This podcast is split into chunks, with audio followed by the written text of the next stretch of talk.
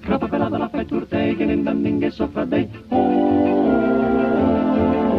di sopra dei fa la frittata che ne danno che grappa pelata. Grappa pelata con la parrucca forse potrai guarire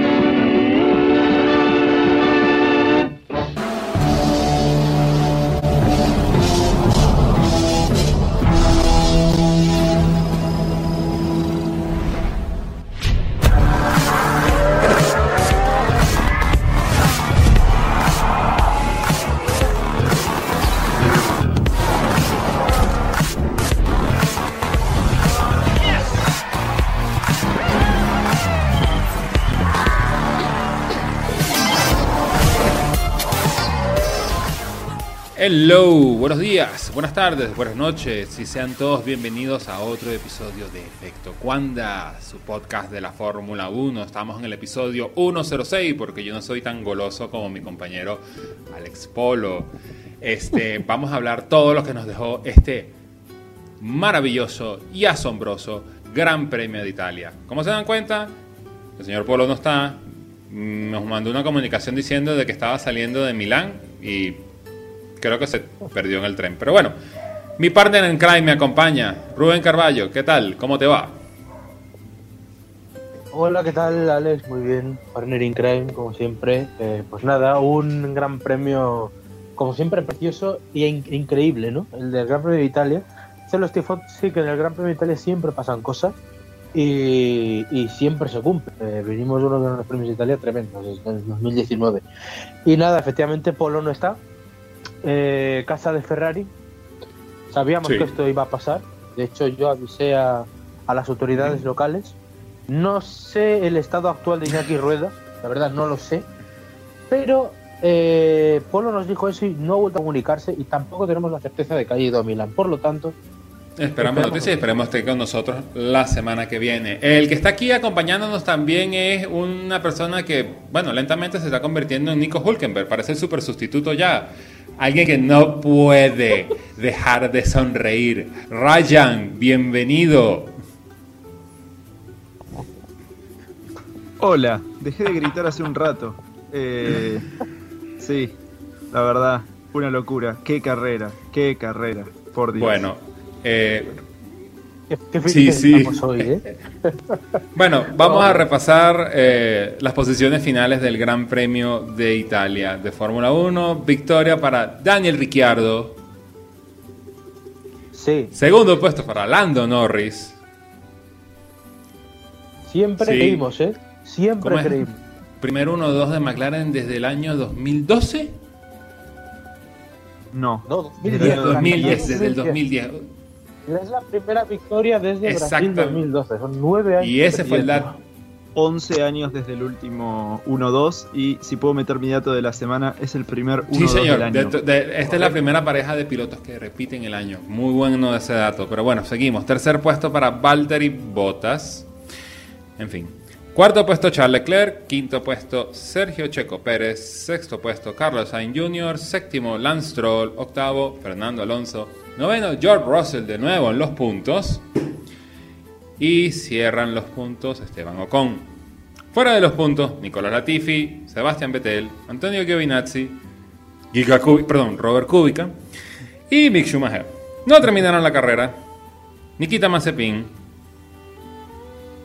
Eh, Lord Voldemort, perdón. eh, Lewis Hamilton, ojo. Max Verstappen, ojo. y Pierre Gasly. No inició Yuki Tsunoda. Eh, ¿Cómo es? Dicen en mi pueblo que en Río Revuelto eh, ganancia de pescadores. No, yo creo que nadie esta mañana se podía imaginar que Daniel Ricciardo iba a romper esa sequía de victorias que tiene desde cuando estaba en Red Bull en el año 2018 en Mónaco con esta victoria, pero uh, no fue que se la tropezó, no fue que se la encontró, no fue que se la regalaron, se la ganó a pulso. Sí. Ese McLaren, la verdad, tenía más ritmo que cualquier otro auto, más ritmo que cualquier otro auto. Sí, porque real. Dices, es que dices que no, que no se veía venir, bueno. Lo que pasa es que nosotros el viernes es- veíamos a Hamilton. Era Hamilton el que estaba. Y entonces llegó el sábado y todo se complicó. Y ya hemos visto lo que ha pasado con Hamilton detrás de Norris en, en los dos días. Y Ricciardo ha aparecido como un titán. Si bien es cierto que yo creo, a ver, que, que lo que ha pasado con Verstappen y Hamilton le ha beneficiado, como le ha beneficiado a todos. Pero aún así, eh, Ricciardo iba a ser muy duro. ¿eh? Muy, muy duro de batir. Hoy era el día de gracia. Es en el que estás y no, y no hay quien te pueda. Y, y, y se mantenía Sí, sobre- 100%, ¿eh? Sin Sobre duda, todo este, este Ricciardo que eh, siempre salen los rumores de que ya está muy viejo para la silla, que él no está listo, que Patricio Ward puede ser el ideal y ah, contundente lo dijo, no me he ido, estaba de paseo, pero no me he ido. O sea, eh, rea- realmente tenía mucho, mucho, mucho, mucho tiempo sin ver a Daniel Ricciardo manejar de esa manera. Yo creo que desde Red Bull. Sí. Desde Red Bull, definitivamente. Sí, sí, sí, sí. Desde aquel día en Mónaco. Sí. Bueno, es que el, el- Sí. el día de Mónaco, Es eh, que- él manejó como con, con una piedrita en, la- en- en el, en el hombro, porque bueno, el, el año pasado le habían quitado la victoria por un error de estrategia. Pero de esas victorias de Daniel Ricciardo que son contundentes de, de bandera a bandera, eh, sencillamente tenía mucho tiempo que no lo veía. Y obviamente ratificando de que todavía está en una capacidad asombrosa de poder conseguir victoria. Y sucedió lo que todos queríamos, que McLaren regresara al primer puesto. Sí. Sí. Es que yo como, bueno, eh, Ryan es un enamorado de McLaren, yo también, somos dos picados de la escudería. Tú también, Sí, bueno, yo lo sé. eh, tú también. Eh, Todos somos enamorados de McLaren. Y sobre todo esta McLaren de Zach Brown. Porque sencillamente esto, esto Sí, es, que este es el, decir. la- el trabajo de labor de tomar un equipo que sencillamente se cayó a pedazos. Porque McLaren llegó a un punto de que se cayó a pedazos, que estaba peleando atrás. Y reconstruirlo poco a poco, sacar piezas, meter piezas, hacer negociaciones. El motor Renault es bueno, pero yo quiero el motor Mercedes. Lando Norris me apuesta para el futuro. es, es la es que es la, es la garantía completa de éxito. Ya todos los, todas las semanas decimos que, que Zach Brown es una persona absolutamente maravillosa, de lo mejor que hay en el paddock. Eh, Sí. Todos los que amamos el nombre McLaren le debemos muchísimo. Sigo pensando que será más grande que Ron Dennis, pero es que es cualquier cosa que toque. Eh, hizo United Autosport, lo llevó al WEC, lo llevó al IMSA, ganó Le Mans, eh, metió a McLaren en la IndyCar, tiene a Patricio luchando por el campeonato, eh, mejorando la inversión. Extreme. Eh, llegará al Mundial de Resistencia con McLaren oficialmente y lo ganará. La Fórmula E. Mundial de su- en En la el Fórmula E también. en el Supercar año- también. Sí, y, y bueno, y que en un año o dos años va a estar luchando Es por el título. McLaren Sí. va a estar luchando por cosas muy grandes. Y, eh, y no es que no es solo eso. Ah, Yo del sábado me di cuenta de una cosa. Bueno, ya, a ver, todos lo sabemos, pero, pero me. Ha habido dos cosas que me han hecho muy feliz este fin de semana, más allá de las victorias. Una es ver, cuando tú ves el mono de los pilotos de McLaren, les ves tan llenos de, de sponsors, que esto, Mm. con lo que pasó McLaren eh, hace tres años, era impensable.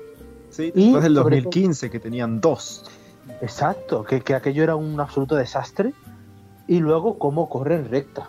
Es que son Mm. lo- para mí son los dos símbolos de la Sí, regeneración de fíjate, la McLaren. semana pasada nosotros estábamos hablando cuando tocamos de, de, de este, de ese desinfle de, de McLaren que decían, bueno, eh, es que Ferrari está ganando terreno, eh, se está apretando la lucha. Y yo dije, y yo fui uno de los primeros que dije, no, esto fue un, un, ¿cómo es? un, saltito que tuvo McLaren, no se acostumbró a correr en Sambor, vamos a esperar que llegue a Monza. Llegó a Monza y miren lo que hace. Definitivamente. Uno, dos. Así como, "Shh, cállense.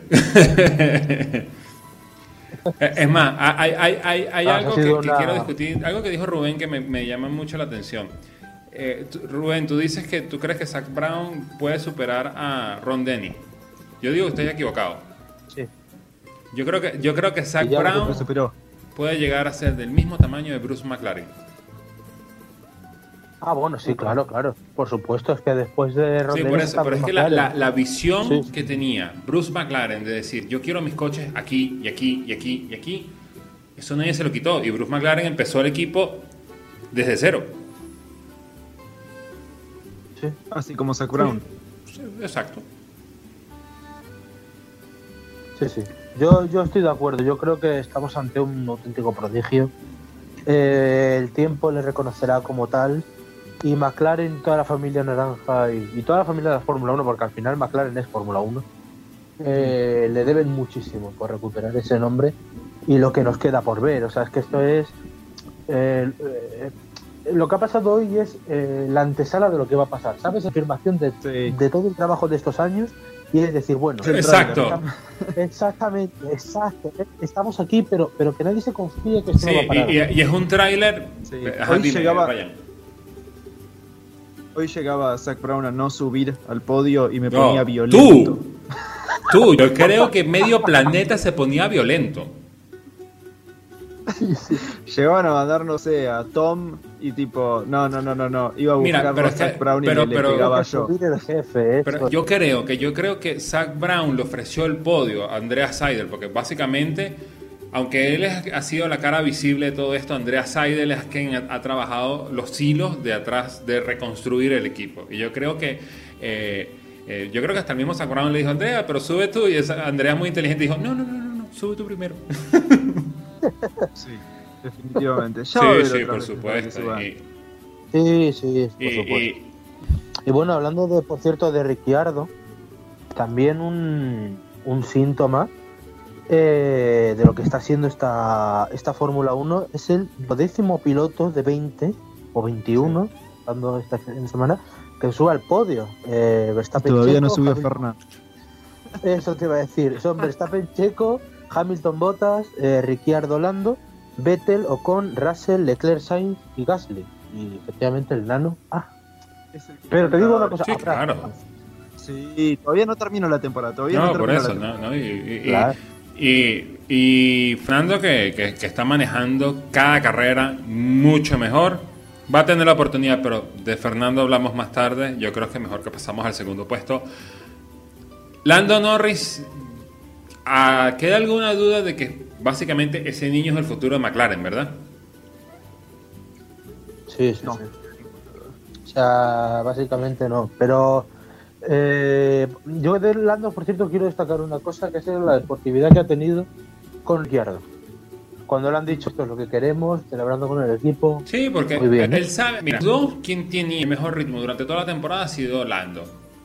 Tiene los podios, la victoria estaba cerca, Se lo saca eso. Sí, por ya eso. se sabe. Ahora déjalo que llegue el primero, no hay problema. Yo tengo otra oportunidad. Total, yo estoy llegando. 21 años es lo que tiene. O sea, tiempo es lo que tiene ahora pa- pa- Sí. pa- pa- para que ese niño se pueda convertir en eh, campeón del mundo. Porque básicamente el, el, el- ¿cómo es?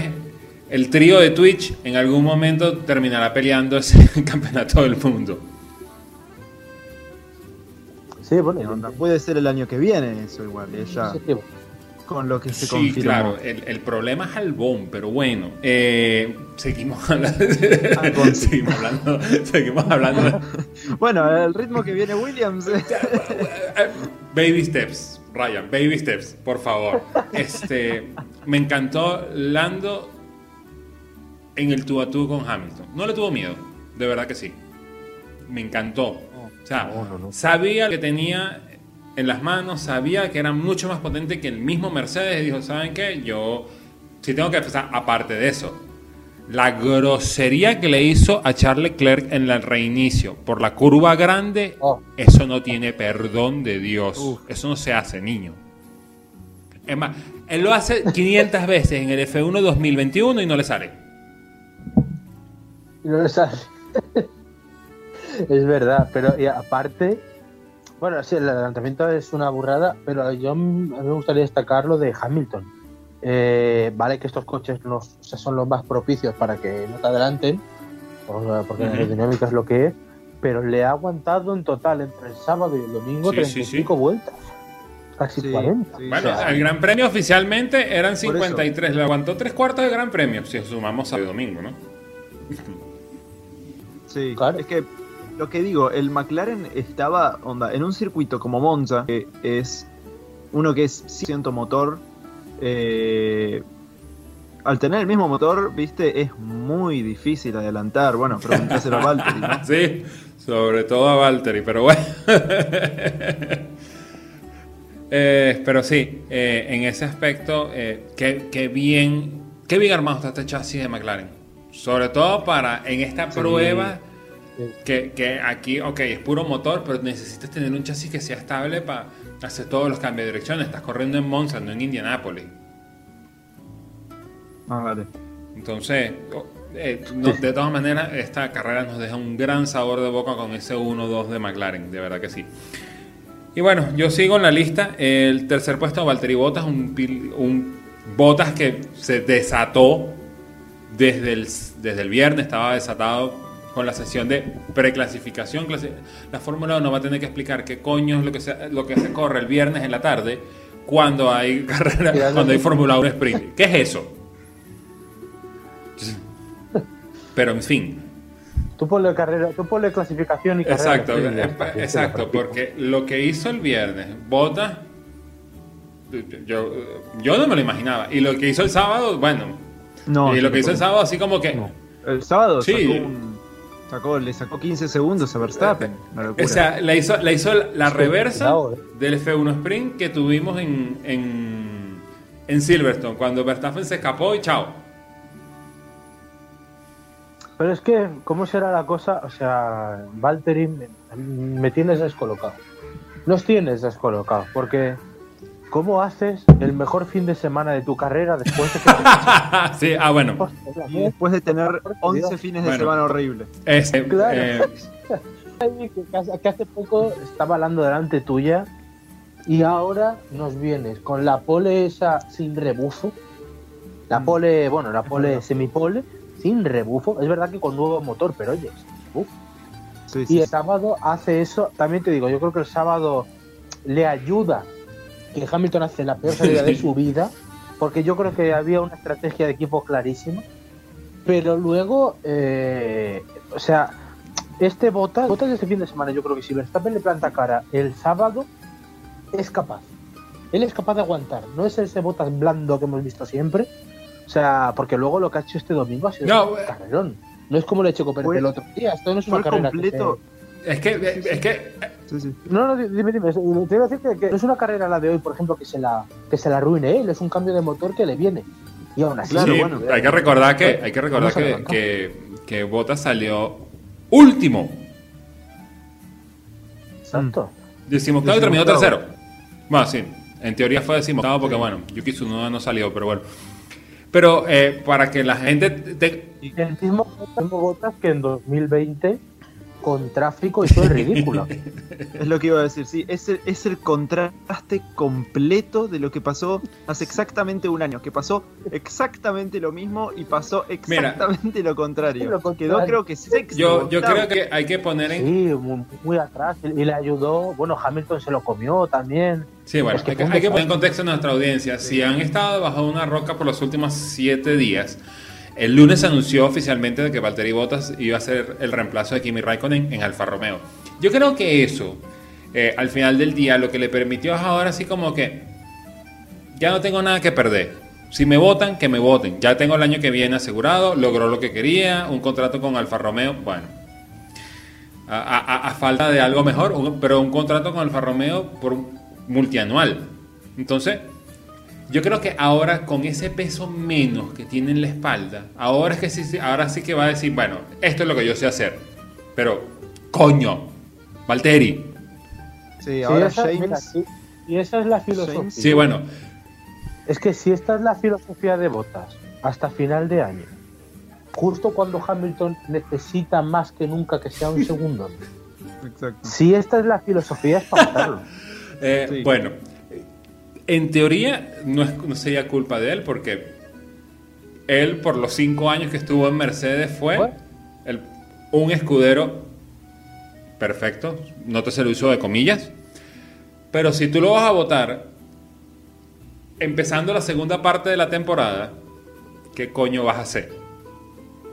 No me puedes votar porque el año que viene ya tengo otro contrato. Si este se cae a pedazos, uy, qué pena. Así como nos regaló ese form- nuevo formato de meme de Oh no, anyway. Sí. Sí, pero lo que, el problema, el tema de Botas es que eh, por muy bien que esté y si mantiene este nivel que recuerda al Botas de Williams, que por cierto es lo que queríamos ver, eh, Toto Wolff le va a llamar, o sea, no va a ser James, va a ser Toto y va a decir, mira, no. o sea, no. Ya Te van a pagar Sí, el exacto. No, es que, te- es que la próxima vez que de aquí a final de temporada que él escuche un Valtteri It's James, la radio va a salir volando del carro. Sí, eh, con el coach. volante sí, sí, sí, todo. Entonces, no, bueno. Y, y- y te digo más, es que viene Sochi. Sayo, que sí. Viene el feudo de Botas. Y ahora, y ahora dile que se relaje. Sobre Eso todo es lo co- co- como terminó Monza, mándalo a parar en Sochi. ¿sabes? No, no, no, este no para más. No, por eso. olvídate. Eh, hasta que hasta, hasta final de temporada. Es lo que te digo. No, Mercedes. la. Bueno, como, como dicen lo- los que me adoptaron en esta parte de- de- del mundo, amanecerá y veremos, que, veremos qué pasa con el piloto finlandés. Cuarto puesto, un Charles Leclerc en una jornada eh, ni fu ni fa para Ferrari. Eh, supuestamente habían traído peoras, perdón, mejoras para la carrera, porque bueno, ¿saben? es Ferrari, es Monza, es la carrera de ellos, es la única manera que construyan ese coche es para que corra ahí, aunque ha demostrado que corre bien en circuitos como Hungría. que- Corrió Sí. bárbaro. Fue una carrera impresionante Sí. para Ferrari. No, ¿Cuál no. es el problema? Que sus rivales más cercanos ganaron Exacto. Entonces, como que bueno, si lo mirás solo decís, wow, qué bien Ferrari, qué sí, qué sí, sexto, sí. ¿no? El problema es que Wow, un muy buen resultado, bastante bueno para el mundial. Ah, para, Exacto, ¿quién ganó que ese es el detalle. Tú dices, no, que bueno, cu- cu- cuarto y sexto, bueno, buenos puntos para que se pongan ahí. ¿Pero quién ganó la carrera? McLaren, coño. Sí, exacto. Eh, pero aún así, mira, yo pienso que eh, esto es 90% Charles Leclerc y 10% el mismo Ferrari, porque donde le tocó, oye, trató de sacar los codos hasta que el coche dijo, mira, no más, vamos para atrás. Carlos soy igual Ujú. bien hoy también. Sí, sí, Sí, la verdad que bastante bien. Yo tengo una Eh, cosa, a mí, a mí. Bueno, dime, dime.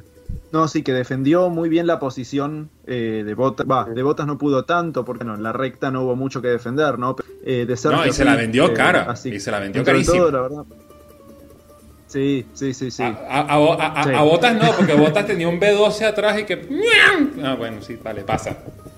Pero a, a hacer- a- a Checo, ¿cómo le, le costó vendérsela? Y no terminó más arriba porque, bueno, a Checo le cayeron los 5 segundos de, de sanción, pero bueno. ¿Y por qué fueron las sanciones de, Eh, de Checo? Onda, no terminé de entender por qué fue. Tipo, por no por ganar la posición por el exterior y Exacto. no devolverle la, la posición cosa que por cierto ya hizo el sábado sí. y- Yo creí que eso había pasado el sábado.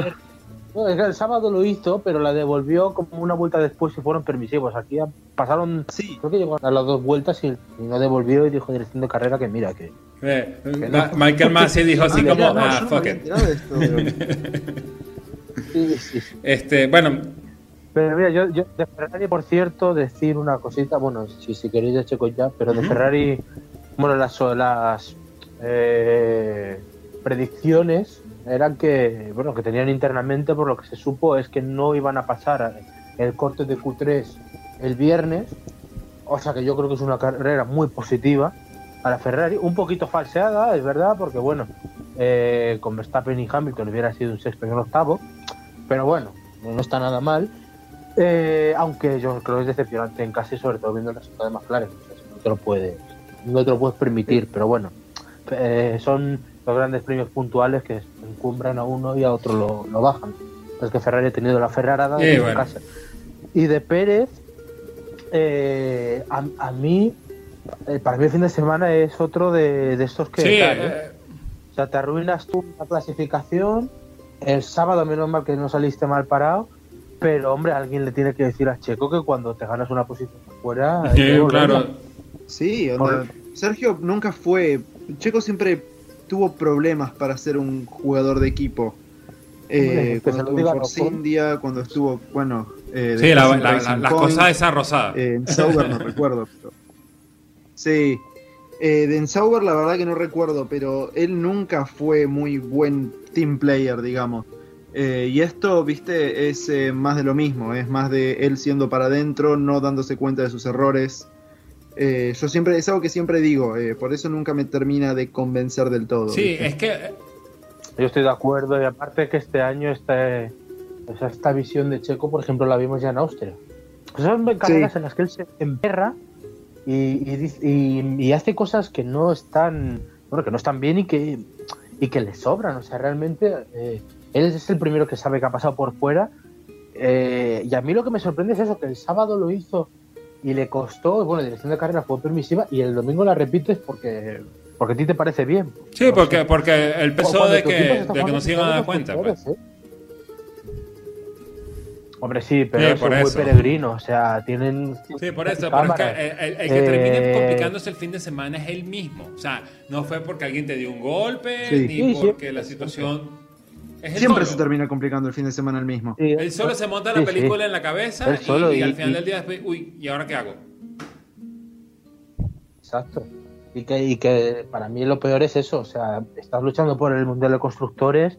Hoy, bueno, o sea, ya por arruinarte el fin de semana, lo que hemos dicho siempre, no puedes apoyar a tu compañero de equipo como si hace botas, por muy mal que le vayan las cosas. Y hoy que no está tu jefe de filas, igual que Hamilton, que te tienes que jugar tú el cobre segundo contra segundo, tienes el, el- la ida del cruce de cable, ¿sabes? Y, y te quedas con un quinto que, que, a ver, que no, No, que, un quinto. que- y- Pero cuando toda la y que es un quinto que pa- para Red Bull le sabe a nada. Claro, claro. Es que es muy Sí, despacio, exacto. ¿no? Porque a él, a él- a- para que Red Bull dijera, bueno, tuvimos un buen día, a pesar de todo, tiene que haber llegado cuarto, tiene que haber llegado por delante o por, o por encima o por debajo de él, pero no dos, tres puestos abajo.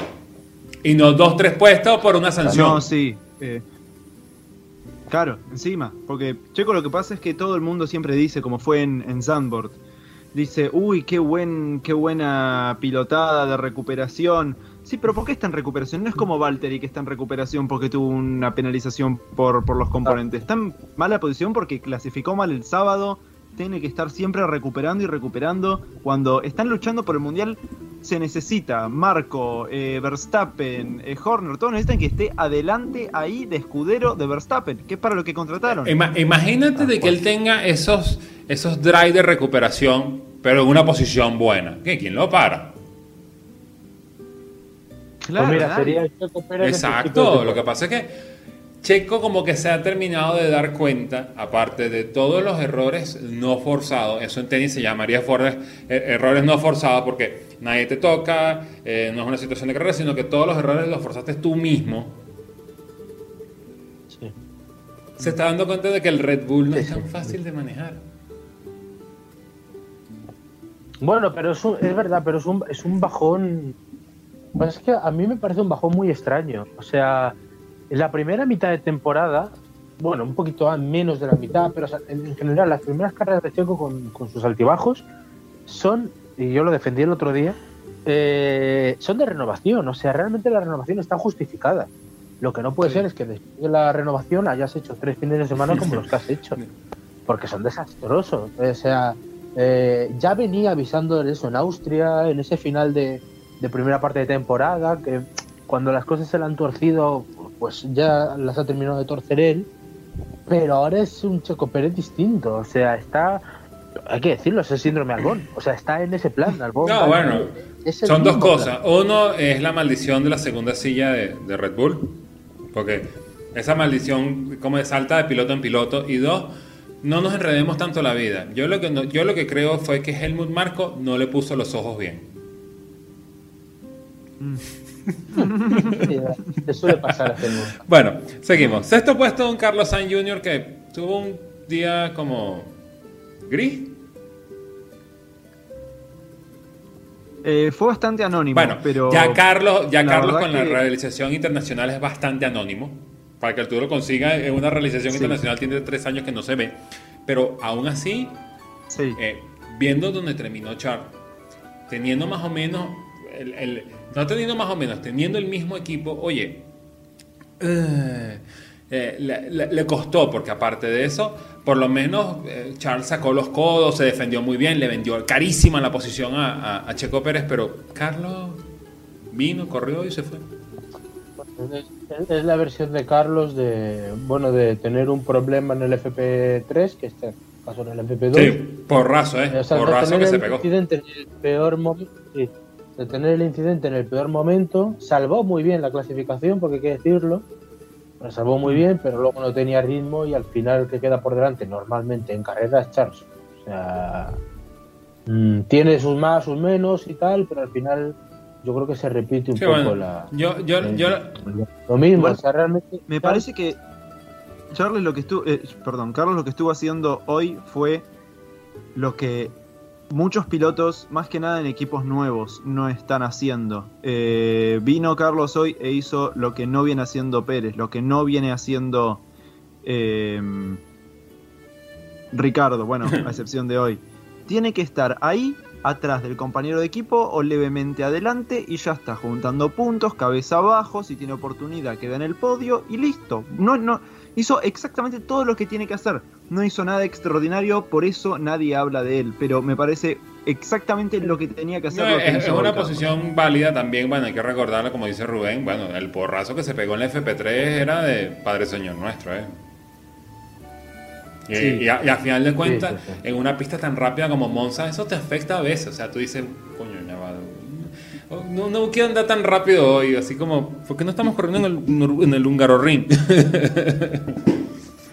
Mm. Sí, bueno. Pero bueno, Sí, eh, sí. otro, otro fin de semana decoroso de Ferrari en Monza, por cierto, antes que se me olvide. Un saludo a los chicos de eh, Radio Maranelo que nos están escuchando en vivo. Y por favor, eh, avísenos si han visto Iñaki Rueda. Necesitamos mandarle saludos. Y, bueno, nosotros le mandamos un saludo Iñaki y a tu madre también. Y si no está, bueno, pues Bueno, exacto. que- Si, si mañana aparece un español en alguna autoestrada italiana, yo no fui. Yo estaba aquí grabando un podcast. Séptimo puesto de Lance Stroll. Eh, Sí, exacto. Séptimo puesto de Lance Stroll, eh, colocado como el mejor de los Aston Martin. Eh, bueno, no hay mucho que decir. Aston Martin se sabía que, eh, a pesar de que tienen la misma planta motora que, que, que McLaren, eh, no iban a tener mucha vida aquí. Y bueno, ya esto quedó demostrado acá. Lance quedó séptimo. Sebastián Vettel en un fin de semana bastante complicado terminó en doceava posición y fuera de los puntos. Igual quiero decir algo del Ancestral. Eh, no sé si vieron el lo que hizo ahí, en la, entrando a la curva, a la sí. salida Sí, de sí. la curva 6, sí, yo con Vettel. Es un movimiento que ahí, eso no me pareció ilegal personalmente, eh, pero me pareció que es algo que no se hace al es así como, no es, Eh, no es ilegal, pero no lo haga. Por mucho que tu papá sea el dueño de Claro, esto. onda, lo podés hacer si es. Lo podés hacer si sos Hamilton contra Verstappen. Ese es un movimiento que lo hace Hamilton contra Verstappen y nos quedamos boquiabiertos. Pero Lance Stroll contra, contra Sebastian Vettel lo terminó tirando cuatro posiciones Sí, atrás. eh, eso me, me recuerda el, eh, el, el favorcito que le hizo Lord Voldemort a Mick Schumacher. Ah, Eh, sí. Pero es que, ¿sabes lo que pasa con lo de Stroll? O sea, con esa acción, a mí me parece lamentable por dos motivos. O sea, Stroll hace en esa maniobra dos cosas que eh, luego hemos visto que son sancionables. Se salta la primera chicane, o sea, no, la segunda chicane, la segunda variante se la salta, La segunda, sí. eh, no recu- o sea, no cede posición. En el momento de volver a tomar la curva es cuando echa a. O sea, no le deja espacio. Que luego, ahora hablaremos de lo de Hamilton y Verstappen, pero eh, aquí, eh, que es una cosa en principio sancionable, eh, no deja, o sea, podría dejar más espacio y no lo deja. O sea, aquí con, con Stroll hoy, los comisarios tenían la, carrera, o sea, la cámara despropuesta. o sea, el Fórmula 1 TV estaba pagado con el plus de Stroll porque realmente, por muy primera vuelta que sea, hace Sí, dos, sí. Sí, lo contrario que pasó en Mónaco. Con la cámara Sí, de bueno. Eh, Tal cual, tal cual. Pero vamos, a mí me parece. Y, y Vettel, que bueno, no lo vamos a tocar mucho porque como fueron de los puntos, pero luego ha tenido la de Ocon también. Que a Ocon sí, Sí. que le ha caído sanción. Pero vamos, Sí. lo de Stroll era igualmente sancionable y hoy hemos Sí. visto otra sardana Así de los como me pareció justa la sanción de Ocon, me hubiera parecido justa la sanción a Stroll. Eh, por ese movimiento, por el segundo no. Por la, por la curva 6 me pareció que no era necesaria una sanción. Eh, eh, es como discutible, ¿no? Porque no lo empujó Sí, afuera. eh, No lo empujó afuera. Todavía, onda, le de... Lo, lo forzó a tomar una línea muy mala, muy, muy angular, digamos. Eh, pero no lo forzó afuera. Eh, en ningún momento se fue a la grava. Eh, fue, le dejó, lo, lo, lo recontra apretó. Pero no lo Sí, por, por- por eso es que digo que es discutible, pues, porque eh, no, hubo, no hubo toque. Entonces, como no hay toque, no hay sanción. Pero es una movida que te dice, coño, Claro. manejo peligroso. O sea, se po- podría meterse en el saquito de manejo peligroso. Fue sucio.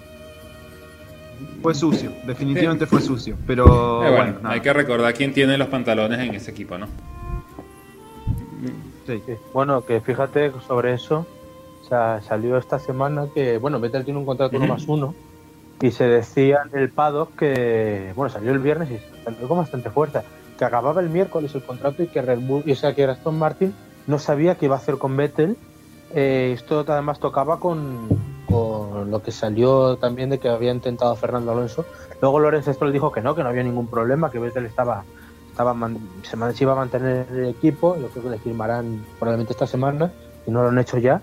Pero, pero salió el, el rumor este y, Sí. y bueno, hubo unos días ahí que, que volvimos a, a no saber qué iba a No, hacer. bueno, y, afortunadamente y la- el, y el mismo Vettel en, en el jueves en, en rueda de prensa le preguntaron, mira, ¿tú te ves en un futuro como Kimi Räikkönen? Y me dijo, no. Claro, claro, es el que quiere correr. Lo que pasa es que esto no depende de él, claro, está en el peor equipo para ganar al Sí, por eso. te echan. Pero lo importante, que hay que decirlo, eh, ha terminado el Gran Premio de Italia y hasta esta hora no han anunciado la renovación de Lance Stroll. No sabemos si va a renovar con Aston Martin. No tenemos ni la más remota idea.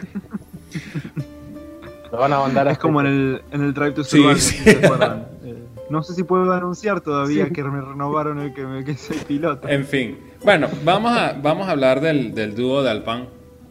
O de Alpine, o como se llamen. El, el Renault azul, chico. Eh, el- el- gracias. Eh, Fernando Octavo. Fernando Alonso, en un muy buen fin de semana. Con, el, con el, eh, la máquina que tenía, oye, un octavo puesto y un décimo para Esteban Ocon, están haciendo el trabajo que tenían que hacer. Meter al PIN quinto, el quinto en el Mundial de Constructores. Sabían que no, Están sacando el Sí, espacio. exacto. ya. Están, están abriendo así como la- el buffer entre, entre el piso de Ferrari y los que vienen abajo. Así como que, bueno, ya esto es nuestro. Están empa- empapelando todo el quinto piso ya. Pero, Sí, Alpine 95 puntos, 84 de Alfa Tauri y 59 de Aston Martin. Ya están sacando Sí. bastante diferencia. Y después, bueno, adelante está a 200 eh, sí, bueno, puntos pero eh, a- a- sobre todo aprovechando, porque eh, es las cosas que me parecen súper inteligentes de, de los dos. Aprovechando el fin de semana negro de Alfa Tauri, porque el fin de, se- el fin de semana de Alfa Tauri es negro. Sí. Negro por donde lo pinte. Sí, Entonces, entonces ¿qué, es lo que tienen que hacer ellos? Pero- Vamos, suma puntos. Como vengan. Mm. Sí, aunque digo también te digo yo creo que el fin de semana para, bueno, para Alpine es aceptable, yo diría, aceptable simplemente. Y para Fernando es malo, ¿eh? Yo creo yo, y además yo creo que es el primero que lo sabe porque eh, no, yo creo que no se ha podido exhibir como él quería las caras del sprint, el punto que le gusta. Eh, Sí. En carrera tampoco, y luego ha tenido problemas también con Hmm. Latifi. De hecho, le ha, le ha lanzado allí que, que bueno, que una cosa significa la bandera verde y otra amarilla. Le ha hecho el lío con las banderas y le ha ganado tiempo. Y luego ha hablado también de- del coche de este año, que dice que, ha venido a decir algo así como que la gente lo espere mucho este año. Ya, o sea, hoy estaba muy negativo y luego le, le han preguntado a Dazón también por el coche del año que viene, por el plan, y ha dicho que, que bueno, que, que ahora todo el mundo piensa que tiene el mejor coche y que cada, cada semana el coche del año que viene le sorprende con una cosa. O sea, que estaba es que no. clásico Fernando Alonso, para el que no lo conozca. Porque eh, realmente este coche no es para Monza. Este, moche- este coche no es para correr No. circuito No. rectero. Esto es un para ratonero. Bueno, ahí está la victoria de Esteban Ocon en, el, en Garon Ring. Y, y básicamente Claro, se sí. sabía de que Es un coche de baja aerodinámica. Exacto, y se iba a saber de que de- por esa misma razón es que Fernando no iba a poder lucirse en, en esta carrera sprint. Ahora, cuando venga la de Interlagos, Uf, sobre todo, lo estoy viendo, tengo la bola de cristal acá y Rubén conoce mi bola de cristal. Veo el sábado de Interlagos con lluvia. no quiero saber qué hacen ustedes en su tiempo libre. Eh, no me interesa saber de la bola de cristal. o no sé a qué le dicen bola de Che, tú cristal, no- pero. Mira, yo saco mi. yo- escucha, yo saco mi bola de cristal y me atreví a subir la apuesta. El domingo de Interlagos, Fernando subirá al podio. Pero hasta que eso pase, eh, yo creo que eh, Fernando no es muy optimista con lo que pueda pasar en, en cuanto a, o sea, a final de temporada. No sé si es que no es optimista o que está tratando de bajar la Yo creo que es expectativa. Quizás sea un poco de las dos. yo creo que Yo creo que puede Yo, yo creo que de las dos, pero me, me parece raro de cuando tú tienes a, a este Fernando que este domingo dice hay que bajarle un poquito, estamos, no es lo que se imaginan y hace siete días estábamos como el plan, ¡Sí! el plan. Sí. Pero el porque plan. Fernando es un experto en jugar con Bueno. nosotros. Fernando está contestando preguntas en Instagram y le preguntan por el plan y de repente dice, todo el mundo conoce el plan. ¿Y Nos volvemos plan? locos. Y Fernando dice hoy que, que- que- que el, plan va mal y todos decimos que, se acabó. Fernando. Que Eh, esto- por cierto, yo sé que él, él a veces lo escucha, no es muy ávido, pero cuando lo escuche, Fernando, cuando te retires, ven a llamarme para montarte como jugador de póker, porque creo que lo vas a hacer divino. Y bueno, cerramos con la nueva contratación de Mercedes para el año que viene, George Russell, de nuevo en los puntos, noveno puesto, en una carrera... ¿Quién que- sí, exacto. Bueno, pero por, por ahí todavía hay gente que cree que el ideal que se debe haber subido ese Mercedes era Nick Debris y que... ¿Qué? Te volviste loco, ¿verdad? o sea, eh, eh, sencillamente por si te digo una cosa rara, es gente que no se haya enterado de lo de Russell con el bombo Ah, que bueno, sí, aparte de eso, porque bueno, que todo el mundo se lo pedía a grito. Bueno, desde Bélgica, bueno, desde lo que pasó en Bélgica, porque eso no fue una carrera, sino una procesión, no sé. Eh, bueno, desde ese día negro, todo el mundo le pedía a grito a Toto, fírmalo, fírmalo, ya, suéltalo. Sí. Y aún así se echó dos semanas, Sí. dos semanas. Ya desde el año pasado, desde, desde Sakir el año pasado ya Sí, estábamos bueno, así. Pero eh, esos son los, nosotros los, los conocedores, pero ya la- el, el- el granel, Sí, el- más eh, exacto, el grande ya lo estaba Sí, pidiendo a es grito. Ya La estaba pidiéndolo a grito, porque de verdad que sí. Eh, bueno, para, para terminar esto, eh, que estábamos hablando de, las de las, con- Una, de las una cosita, una cosita de. Russell, por eh, qué mal le ha sentado la bueno. contratación. Madre mía. Ha hecho el peor fin de semana con Williams con Sí, diferencia. pero ¿eh? acuérdate, O sea, la Tiffy Sí, por sí. delante ha ganado la posición por la por el safety car. O sea, no se ha, no se ha acercado en ningún momento, casi se queda fuera de la Q3, de la Q1. sí, pero es que acuérdate, Sí, lo, lo, lo sobreclasificó Latifi por primera vez. Exacto, 26-1. Sí, bueno, pero es que eh, Es hay que acordarse una cosa. Primero, este Williams es muy sensible a. a- bueno, a ellos, lo- ellos le dicen wind sensitive, pero básicamente es muy sensible a, a la dirección del viento. Y yo creo que eso le estaba jugando en Ah, contra. quieres decir las lágrimas de Sí, bueno. Sí, sí, o sea, no, yo, yo no lo descarto, pero o sea, eso es para los dos. Entonces, Sí, más vale, claro. Claro, la verdad claro, que o sea, los me parece que un poco relajó, porque venía ya hace tres años tratando de, de probarle a Toto Wolf que es material bueno. para, para pilotar en el Mercedes, y ahora lo consiguió. Y la verdad que cuando yo vi que, que clasificó atrás de la Tiff dije, pero realmente no importa. Exacto, ya que, ya que ya se está pensando eh, cuando Australia el año que viene, ya se bueno, olvídenlo. Y probablemente Sí, está Williams en 22 puntos, 3 puntos más, 3 puntos menos. No va a cambiar en el mundial, no va a cambiar en lo que va a ser su carrera profesional. Que el año que viene, 3 puntos más, 3 puntos menos van a ser la diferencia en la sprint qualifying.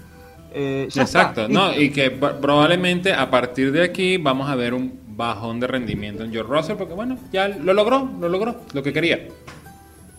Yo, la verdad que estaría completamente.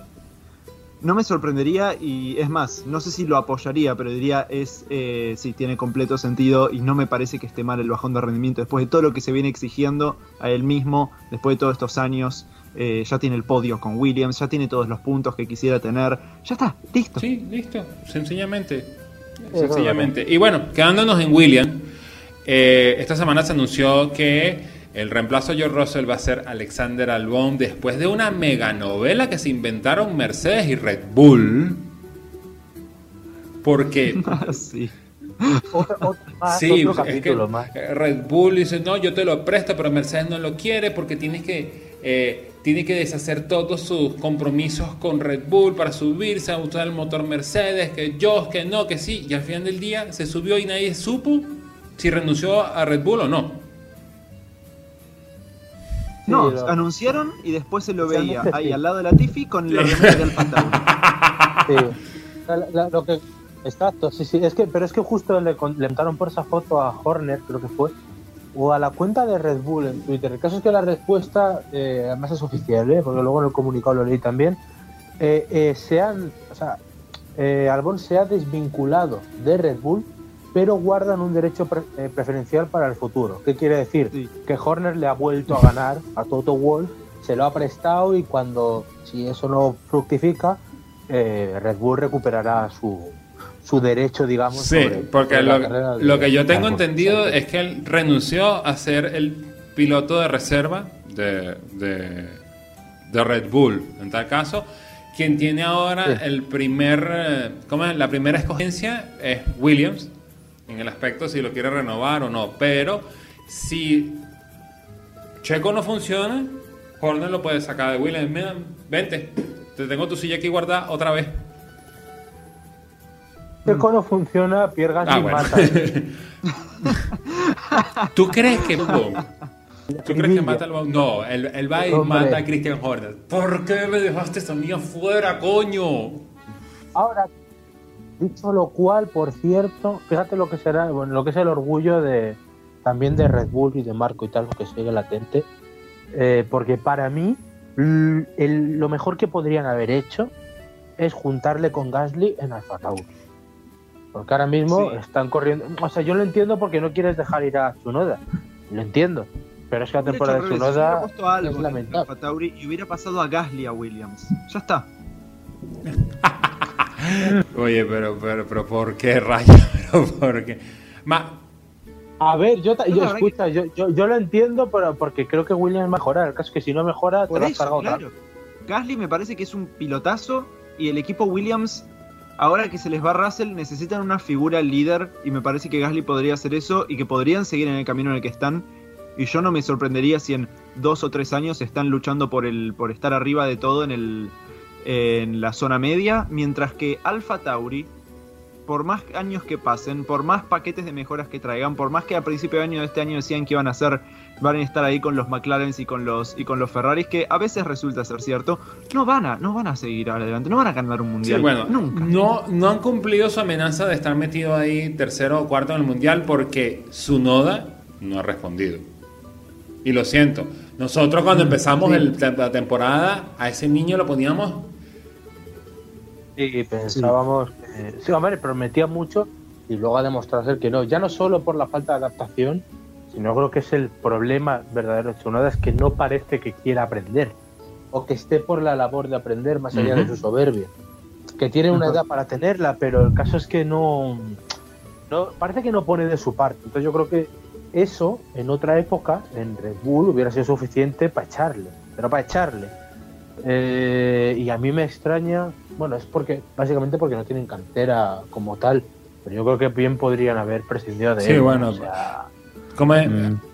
No Bueno, ahí poner. Liam Lawson, Jerome Es Darúbala, todos ellos. yo- mira, yo, yo- no les gusta tu comentario. mira, si hay que subir a uno, si hay que subir a uno, yo creo que Le- Liam Lawson sería una eh, una opción excelente. Pero ya, ya te digo, yo para mí eh, la vuelta de Albon al equipo hubiera sido buena, muy buena eh, para Alfa Tauri. Hasta el mismo Yuki estaba sorprendido. Exacto. le robaron el. Yo primero como que te renovamos. ¿Me robaron? ¿Sí? Ah, ok, gracias. bueno. Bueno, El único acto de generosidad de Helmut Marco y Sí, probablemente bueno. el último Hay que recordar que, bueno, su noda, onda, japonés, tú sabes. Aunque ellos digan que no. No, no, no, no, no. pero este año. Claro, pero el año que viene no tienes por qué justificar. Por eso, pero es que ya, pero por lo menos todavía necesito, bueno, para que no se vea tan evidente de que él estaba aquí por Onda. Onda se va, te vas tú. No, no, bueno. De repente es eso, eh, es, es- es- es la prueba que necesitábamos para poder decir que Helmut Marco tiene un gramo de humanidad. Claro, porque nosotros sabemos que. Porque nosotros sabemos que Marco y Horner son personas que están muy, muy teniendo en cuenta los sentimientos Sí. de la gente y deciden quedarse con, con Yuki por, por, por onda, para no molestar, claro. Sí, por, por eso es que estamos demostrando de que este Helmut Marco tiene un gramo de, de humi- de humanidad, pero uno. Bueno, Sí, lo tenía en el ojo. pero no coño, cuerpo. Eh, pero ¿por qué? Lo tiene, aquí, lo, tiene, lo tiene guardado detrás del ojo bueno, bueno, caballeros, caballeros, tranquilos porque hay que hablar del elefante blanco en la habitación. Max Verstappen versus Lewis Hamilton. Fin de semana de carrera al sprint, fin de semana que eh, Senna y Sí, Prost sí, sí, ¿eh? sí, sí, sí, sí. Eh, porque eh, sencillamente lo que sucedió después de la parada de, de Lewis Hamilton, cuando faltaba más o menos mitad de carrera, eh, ha dado para, tú sabes, ahora sí los bandos están separados. O sea, o, tú eres del grupo de Max o tú eres el grupo de, de Hamilton, porque lo que se han tirado en redes sociales yo todavía estoy anodadado, realmente. Pregunto, ¿quién tuvo la culpa? ¿A quién le ponen la pistola humeante? Para mí, los dos es un incidente de carrera clarísimo. Y en base a eso, ahora hablo de la sanción. eh, para mí, yo no puedo hablar del- del- de mi opinión sin hablar de la sanción, así que ya que estamos, eh, menciono un segundo esto. Eh, todas las otras veces que hubieron accidentes entre Hamilton y Verstappen o entre Hamilton y otras personas, eh, yo siempre, viste, muchas veces he, dicho es incidente de carrera, es incidente de carrera, así que no es que tengo, no es que soy equipo Verstappen ni nada, la verdad que puede ganar cualquiera de los dos el mundial, a mí me daría lo mismo. Eh, pero esto fue un accidente que no, no hubiera pasado si no lo hubiera provocado Hamilton. Eh, a mí me parece que a mí me parece que, que lo- lo- le sacó el espacio que no debía. eh, se vio un Hamilton, como, como venimos hablando, levemente más sucio. eh, un Hamilton que, que nos sorprende con los movimientos que hace. Y me pareció que la sanción fue, fue una locura. Tú no eres del equipo. Eh, ya va, Rubén. Tú no eres del equipo Max, pero sí fuiste a Sambor, ¿verdad? Fui a sí, no, sí, no, sí, no. sí. Está bien, está bien, está bien. Ajá, Rubén, decía, disculpa. No, fui a No, no, no, tienes excusa. Rubén. No, no, estuve hablando en, en Sandbord, en, en el local de, de cosas de Fórmula 1, con el dueño del, del- de ahí del lugar y yo le decía, pero a mí no me gusta Verstappen mucho. Y él me decía, a mí tampoco. Y me dice, soy la única persona en Sandboard que no me gusta más, que no le gusta más Verstappen y estoy acá en un lugar de Fórmula 1 que está todo rodeado de Mark Verstappen y decía, y acá viene Jos, Jos tiene un local enfrente y cuando cruza por la puerta de este local no mira para adentro porque sabe que Eh, Cosas interesantes que, que- que nos enseña nuestro amigo Ryan de sus visitas a, a las Europas. Eh, Rubén, querías comentar algo, ¿no? Sí, a ver, yo de- del incidente para mí, o sea, yo digo que para mí es un incidente de carrera clarísimo, es que además no puede ser más claro. Pero se siente un precedente muy malo. O sea, a ver, el, el- el- lo, lo- lo que es el, el movimiento, voy a empezar por Hamilton. O sea, el movimiento de Hamilton de cerrar la puerta, yo lo entiendo. O sea, eh, bueno, entiendo los dos puntos de vista. O sea, si aquí se está jugando un mundial, eh, Hamilton sabía que Verstappen ahí no entraba. Y Verstappen sabía que ahí no entraba. O sea, los dos sabían exactamente lo que iba a pasar y han decidido no levantar ninguno de los dos. Lo de Hamilton, eh, yo digo, para mí el, el- el tema está en que él no da ningún tipo de espacio, pero eso no dista mucho de todas las que le ha hecho Verstappen, por ejemplo, y que se le ha hecho hoy a la primera vuelta de carrera.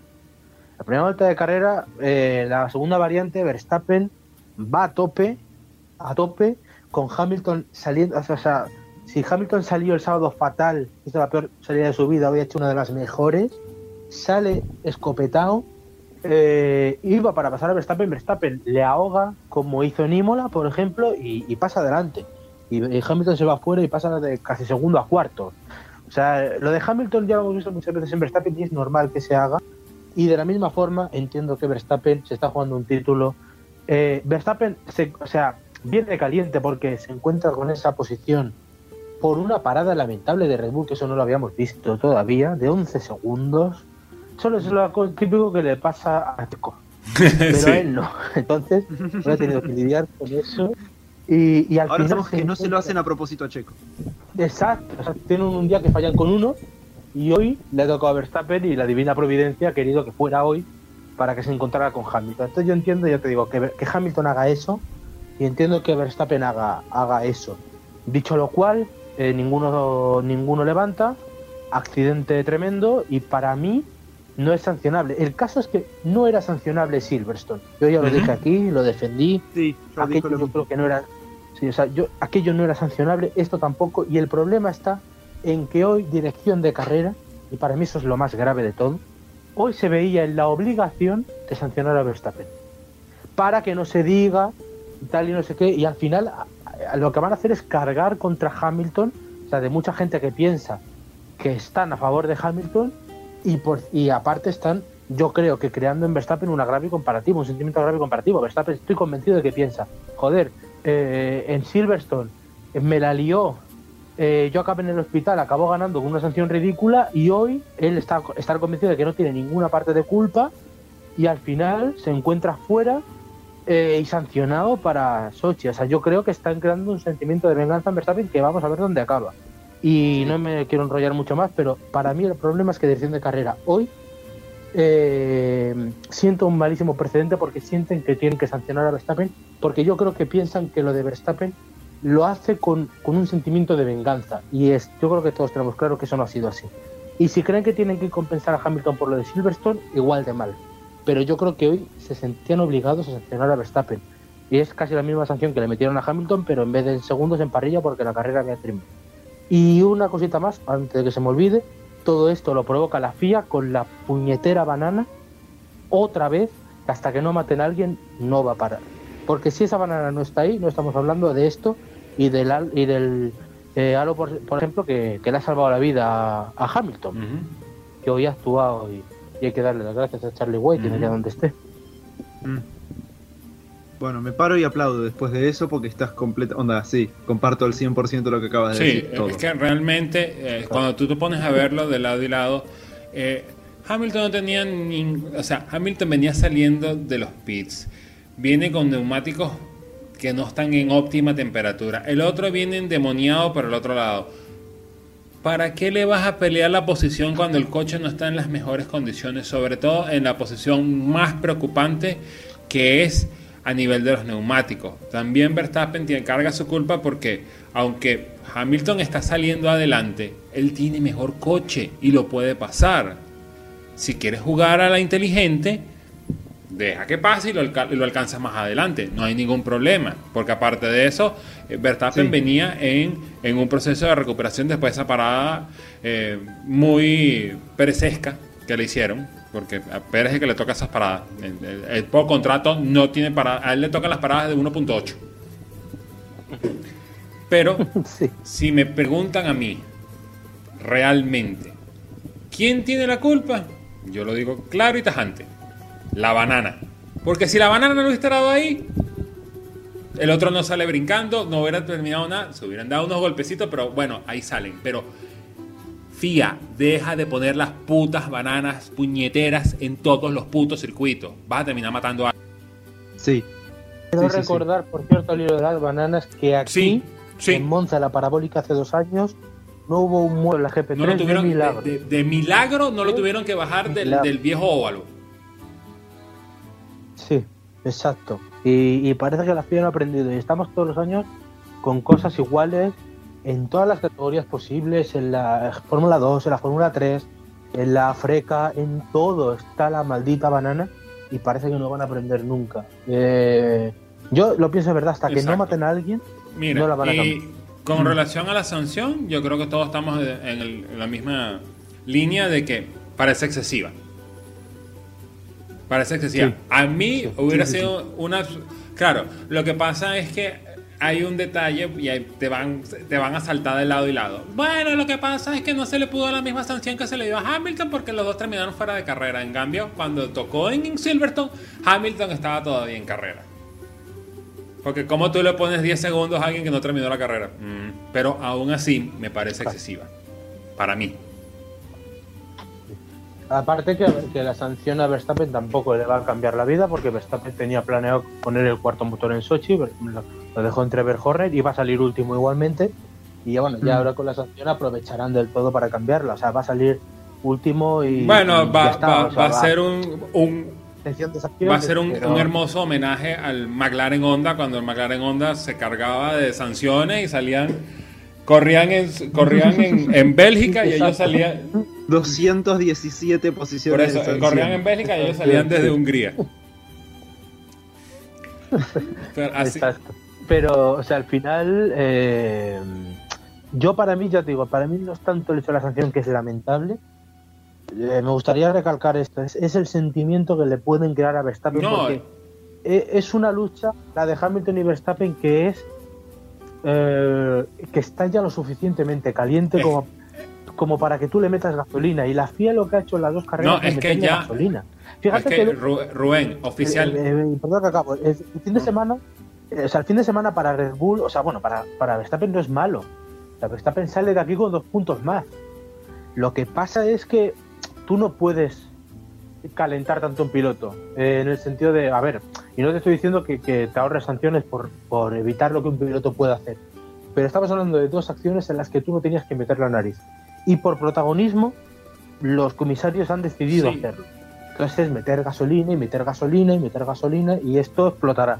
Algún Sí, día eh, explotará. Y No, es que ahora. aparte de eso, eh, no más que se está sentando el precedente, sino de que muchos conocemos a cómo corre Max. Max llega a un punto que corre como el papá. Y el papá era uno que se aguantaba tres. Bueno, eh, Sí. gra- gracias a Ryan por hacerme recordar de, de que de Max tiene papá y que el papá es una... Pero aún así, con este mundial, con este mundial tan caliente, bueno, gracias. Con este mundial tan caliente, viene la FIA y le decide lanzar un bidón de gasolina. Bueno, señores, de Sochi para adelante, esto es eh, de pronóstico reservado, ¿eh? Claro. Pero es que, exacto, pero es que el tema, hoy, dirección de carrera, bueno, los comisarios tenían eh, una oportunidad perfecta, que es cogerles a los dos y decirles, se acabó. Se acabó. Y a partir de aquí vamos a ser tajantes. Y calmar los ánimos. Es pero que, no, coger no, el bidón. es que el, el- el detalle es que tú tienes como, como en, en- en los cómics que el angelito y el, y el diablito. El angelito te dice, agarra a los dos, siéntale y se acabó. Vuelven a hacerlo y los saco a los dos. Y el otro decía, no, el espectáculo, creemos titulares, sí, nos interesa. Sobre todo con la carrera que viene. Exacto, pero además, es que me, acabo de acordar, justo al hilo de eso, eh, fíjate cómo será el ansia de, la FIA por meterse en el tema este y poner de su parte para explotar esto. El documento, no, me imagino que lo habréis leído, el documento de sanción, yo creo que es de lo más vergonzoso que recuerdo. Para mí, ¿eh? o sea, me parece de una de un cinismo y de una demagogia impresionante, además de que es falso, porque hablan del, de que Verstappen llega tarde y, y empiezan a hablar del derecho de, de espacio, el derecho de pedir espacio. Hamilton que está, o sea, que no tiene un palmo con respecto al, al, al piano, le dicen que, bueno, que podría haber hecho más para evitar el accidente, pero que está en una posición razonable. Pero ¿cómo va a ser eso en un paralelo, una posición razonable? Es que, bueno, va, Que luego si no pasa nada, o sea, no pasa nada, porque si lo hace Verstappen como en Imola, como en la primera vuelta de hoy, y, y el que va por fuera se va fuera y evita hacer el toque, no pasa nada. pero si hay toque no puedes decir que eso es razonable, porque Eh, no lo sí, es. bueno, vamos a empezar por el principio. Todos los documentos que emite la FIA por lo general siempre tienen cierto cargo de cinismo, porque siempre ellos, yo soy mejor que todos ustedes. Y, y- y en Sí, ese sí, aspecto, no, ¿cómo en- no era que no era que no me imaginaba. Eh, eh, la FIA en ese aspecto ha tratado de bajar ese nivel de, de- de- de en vez de ser, tú sabes, la cabeza más fría en todo, decir, ¿saben qué? Yo quiero venir a jugar barro con ustedes. Sí, sí. Desde luego. Pero es que, fíjate lo grave que es que un organismo sancionador No, bueno. rebaje a eso. O sea, tú estás para velar Bueno. Rubén, pudiera ser peor. Pudieras artificialmente crear un campeonato que en la última carrera 18 pilotos tengan derecho a ser campeón del mundo. Sí, por supuesto. por supuesto. Escucha, eh, eh, y sí, o sea, eh, ejemplos hay en la historia de la misma Fórmula 1 que, que todavía no, que nos harían valorar lo que tenemos hoy. eh, O sea, yo espero que este mundial no se resuelva. Por eso, y 89, esa, y por esa otra ejemplo, pero- cosa. Pero, están, en- pero es que están en el Eh, eh, camino. El problema que yo le veo es que están Por en eso. el camino. Y son acciones que van sumando, porque, porque yo a Verstappen te juro que, os juro que le veo eh, en el plan ese de, pues eso, de Sena compró, es decir, "Uy, yo en cuanto pueda, si me estoy jugando el mundial en la última carrera y, y no tienes que puntuar para que yo sea campeón, te voy a echar. O sea, te voy a No, bueno, pero, Y- eh, es que y- eh, eh, No sé. aún así, esto comparado con la época de Balestre, esto es un juego niño. Sí, claro, claro, exacto. Eh, por supuesto. Pero, pero ta- hoy, por ejemplo, en mucha parte de la afición, bueno, no en mucha, pero en, en cierta parte de la afición se empieza a crear un sentimiento, y es que, o sea, lo he leído a, a más de una persona y a más de un periodista. O sea, un sentimiento de que a Hamilton, por ejemplo, le están beneficiando. Le están beneficiando absolutamente. No me parece que sea lo que está pasando, pero eh, la FIA con sus acciones qu- quiere dar a entender eso. Entonces es un poco que, que no, que no debería ser así. O sea, la FIA no debería eh, rebajarse a, Bueno, a eso. Pero eh, bueno, Raya, ¿algo más que agregar? Nada Perfecto. más. Entonces, bueno, eh, veremos qué sucede en siete días cuando regresemos acá. eh, que regrese Polo. Bueno, si es que regresa. eh, a ver qué, qué, cuáles serían los avances acerca de este tema, porque eh, yo no tengo mucho reparo a decir de que esto es el inicio de lo que va a ser un final de temporada que puede ser muy bueno o muy malo por todas las razones que están aquí discutidas. sí. Y, y bueno, y, y además sobre eso, cuidado también a las declaraciones Ah, que se van a hacer, que ya se han hecho aquí. Mm, porque estaba Hamilton, por ejemplo, diciendo que es que tenía, estaba, eh, como él estaba adelante no podía hacer nada, mucha gente le empezó a recordar Silverstone, en plan, oye, si, si- estás delante y no le puedes hacer nada, ¿qué hiciste tú? Verstappen no ha dicho nada, pero ya lo dirá. Eh, o sea, aquí- esto Eh, se va a no, calentar, no, es que a. Verstappen no ha dicho nada porque le está preguntando, papá, ¿qué digo? Ya va, que te estoy escribiendo el documento de Word, ya llevo 300 páginas. Verstappen tiene en un lado, Verstappen tiene en un lado a Jos Verstappen y en el otro a Helmut. Marko y a Christian Horner. Eh, eh, pobrecito. Pobrecito. O sea, lo- eso, eh, así la foto de los tres diablos atrás. Mierda, no, no puedo. Pero bueno, hablemos de cosas bonitas. Hablemos de cosas bonitas. Tuvimos reunión. Tuvimos reunión antes de la carrera. Pero cuidado, nos falta un tema. ¿Cuál será? Ese. Ah, ¿verdad? Sí, sí, sí. Bueno, ¿Qué tal? ¿Qué os pareció? La Fórmula 1, te- yo, yo lo voy a decir corto, la Fórmula 1 tiene que inventarse otra cosa. O sea, el formato es bueno, sí, es divertido, me ponen las carreras a mí a las 11 de la mañana y yo creo que es lo más tarde que puedo ver una carrera en Europa. Pero repartir puntos a los tres primeros. Entonces, los demás, ¿para, ¿para qué me voy a matar? Sobre todo un circuito que tiene fama de ser de procesión. Entonces, ¿para qué yo me voy a matar un sábado a arriesgar todo lo que he ganado durante todo el fin de semana por una cosa que me pueda uno, dos y tres puntos? No, pues, ya hablas de otra manera. Hay- el formato está bueno, pero hay que cambiarlo. sí. Bueno, yo ya he dicho varias veces qué es lo que pienso del formato sprint. Por Eh, favor, Ryan, pero no a repetírmelo, no, nada te preocupes. Ay, bueno.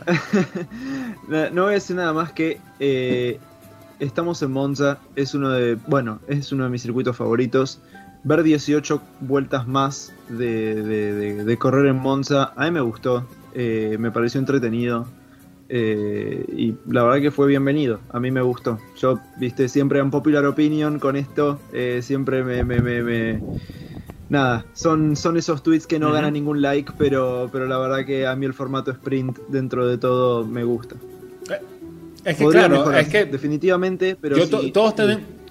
pero si se mantiene así como está ahora, la verdad que no me molesta. Claro, lo que pasa... Ajá, Yo debo bueno, decir- dile, dale, Rubén. De, este formato, yo le veo el problema, el principal problema, efectivamente, de que es corto. En el sentido de que yo creo que, bueno, lo dije la otra vez y lo digo ahora porque este gran premio me ha reafirmado la idea. Esta carrera tú la tienes que poner a más vueltas. No hace falta que hagas una clasificación a la inversa, con la misma clasificación de- del viernes, pero tú esa carrera la tienes que hacer más larga y con más Ah, es que, es que, lo- es los tres tenemos la misma idea. El formato es bueno, pero hay que Ajá. mejorarlo. ¿Cómo lo mejora? Reporte Sí, más pero- puntos, Pero, pero, una, pero una cosita. reparte más puntos y Sí. la más larga. Sí. Pero dicho lo cual, o sea, he visto muchas quejas que por las carreras es que son aburridas. Bueno, eh, son aburridas, pero porque, o sea, a esta Fórmula 1 le pongas lo que le pongas, va a sufrir. O sea, tal como está hecho el reglamento técnico con esos coches que son camiones y que el aire sucio les viene tan mal y que es imposible adelantar, eh, le pongas lo que le pongas, va a ir mal. Entonces, no podemos decir, o sea, lo que se filtró de la Fórmula 1 es que esto era también para crear emoción y show y tal. Eh, han fallado, pero porque el reglamento es malo. Entonces, es verdad que hay que una lanza en base a este formato, porque si el reglamento del año que viene es tan bueno como creemos que va a ser, esto funcionará mucho mejor. Si tú pones Sí. este formato, lo leí el otro día y, y me encantó la opinión porque lo pienso igual. Si tú este formato lo pones en 2012, imagínate Uf, con, los ganadores que había. Bueno, eh, Entonces, claro, eh, estamos jugando un formato que es horrible en cuanto a emoción, pero porque la Fórmula 1 actual, en cuanto a emoción, normalmente es bueno, horrible. pero ah, podemos tomar una idea que leí por ahí y me pareció súper interesante y súper buena. Eh, si una de las razones por la cual eh, uno o ellos no dan el 100% en la carrera sprint porque dicen que no van a ganar nada, o sea, no, eh, es más de lo que pueden perder que de lo que pueden ganar, pero sencillo. Vamos a ver qué Support Series tiene ese fin de semana y se suben en ese coche y dan 25 vueltas. Si fuera Monza, fueran 25 vueltas en el Fórmula 2. Cuando tocó Silverstone, creo que fue, corrió fuera Fórmula 3, ¿no? Bueno, los en el Fórmula 3. sí. A ver, no, no está mal, pero yo te, te adelanto una cosa. Yo a Fernando Alonso en un Fórmula 3 quiero, no quiero ver. Yo creo que. Además, tú imagínate, ahora, te- me daría mucho juego, porque si tú esto lo haces en Australia, tendrías que subirle hasta un supercar.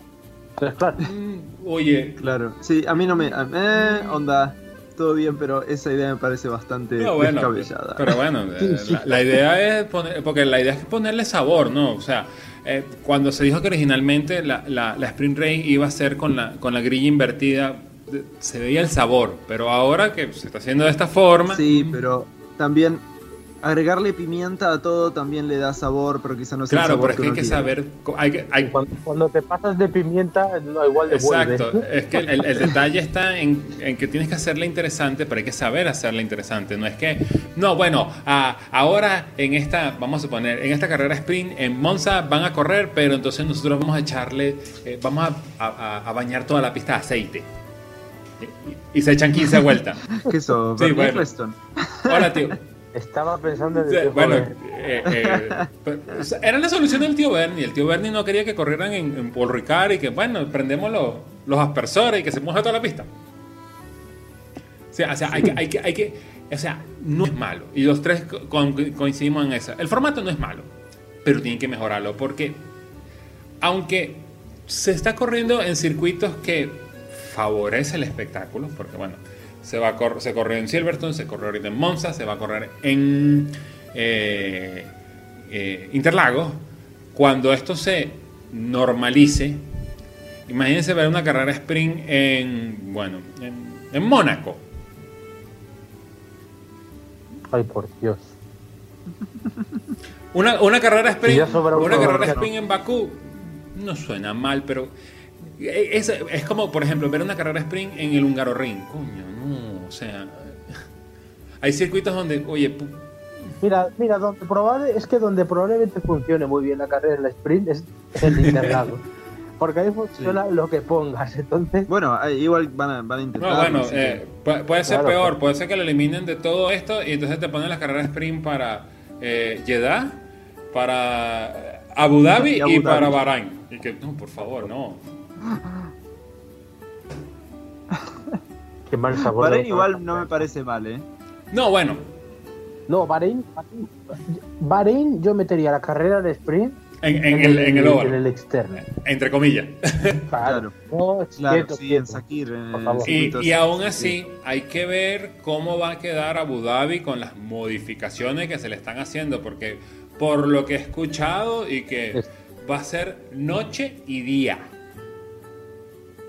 Sí. ¿Ah, sí? Sí, porque a- ahora hay un poco de curvas eh, que van a cambiar de, de formato, van a ser con peralte, va- o sea, van a construir un circuito de la mierda que tiene ahorita Abu Dhabi en un circuito que es más con mejor flow, según ellos. Yo voy a ser práctico Exacto. hasta que no lo Por vea. eso, ya, no lo creo. eh, he visto videos y mi, ¿cómo es? Mi, mi, mi, mi, mi hoja de búsqueda en YouTube. Puedes encontrarte 50 videos. ¿Cómo va a quedar eh, Abu Dhabi después de las modificaciones? Y todo el mundo dice, no, no, no, no. El circuito va a ser noche y día. Claro, es que ese Abu Dhabi, como lo conocíamos, es un circuito demasiado start-stop y que es una mierda, sobre todo la- el sector 3. Sí, es que agarrás y le pones una curva que fluya más en el sector 3 y ya No, es noche es que y día. nada más la, la, la, ¿cómo es? la, la chicana es antes de la recta posterior, que es, que es un asco. Y eso supuestamente ahora lo van a cambiar con una curva de peralte. Coño, ya, estamos mejorando. Mm. Estamos mejorando. Pero bueno, Bueno. no nos adelantemos. Tenemos que esperar a que llegue Abu Dhabi. Mierda. En diciembre, a ver cómo va a ser ese circuito.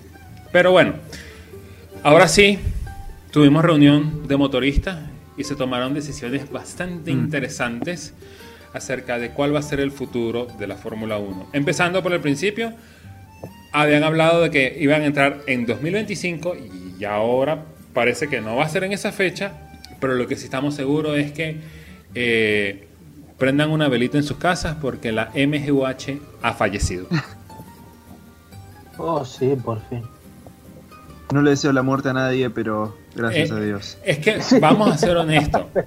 Vamos a ser honestos. Cuando nosotros empezamos a hablar de las MGUH en el 2014, eh, ah, sí, la regeneración de energía, eh, estábamos todos en un futuro híbrido, eléctrico, sí, el KER, si lo metemos en supercapacitadores y aquello, pero ya, ya pasó el, ya, Sí, pa- no. ya pasó la idea, ¿cómo es? Ya, ya, ya vimos la No, no, que- realidad de eso. Ya cuando, pero ya cuando se, se incorporó ese sistema, ya era un sistema viejo, si te Exacto. soy sincero. Eh, los, es que, bueno, todavía teníamos al tío Bernie, eh, entonces, viste, él creía que, ok, agarrás, le pones una pila, viste, decía, ah, los autos tienen una batería, Eso, uh, es eso, me recuerda un revolucionario". chiste de Jeremy Clarkson cuando decía de que el próximo que iba a ser un coche híbrido iba a ser el Hummer. Iban a dejar el motor V8 y le iban a poner una pila de 9 voltios. Listo. Sí, eh, es que sí, Sí, terminó bueno. pasando.